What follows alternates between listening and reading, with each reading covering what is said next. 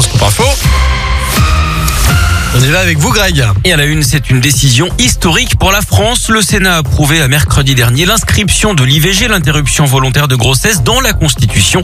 Il s'est prononcé en faveur d'une liberté garantie. Un congrès du Parlement se réunit d'ailleurs aujourd'hui pour valider définitivement le texte.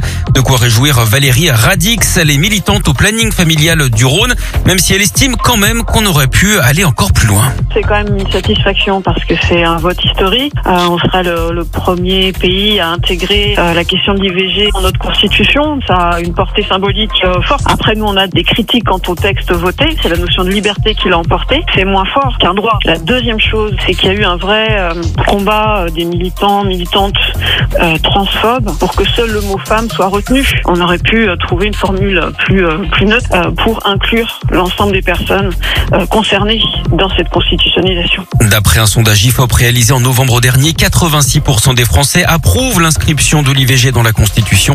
Je vous rappelle que dans quatre jours, le 8 mars, on célébrera la Journée internationale des droits des femmes.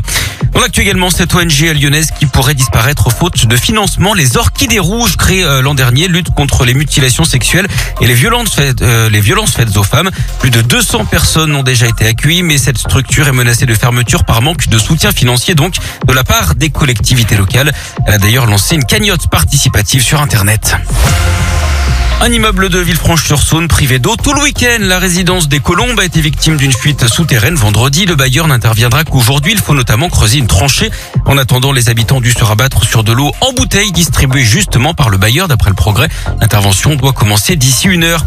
Et puis toujours à Villefranche, cette frayeur. Hier, un incendie s'est déclaré dans un appartement rue Robert Schumann. Le feu serait parti d'un autocuiseur. La cuisine a été calcinée mais il n'y a pas de blessés d'après le progrès. Le jeune homme qui occupait les lieux a été relogé à l'hôtel. Ah, du sport, du foot, LOL n'a pas fait le poids hier en Ligue 1 face à Lens après six victoires consécutives. Toutes compétitions confondues, les Gones ont cédé euh, face à Lens, donc à l'OL Stadium.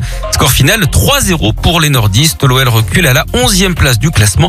Ça s'est mieux passé en revanche hein, pour les filles qui l'ont emporté 3 à Dijon et qui restent en tête de la division 1 féminine.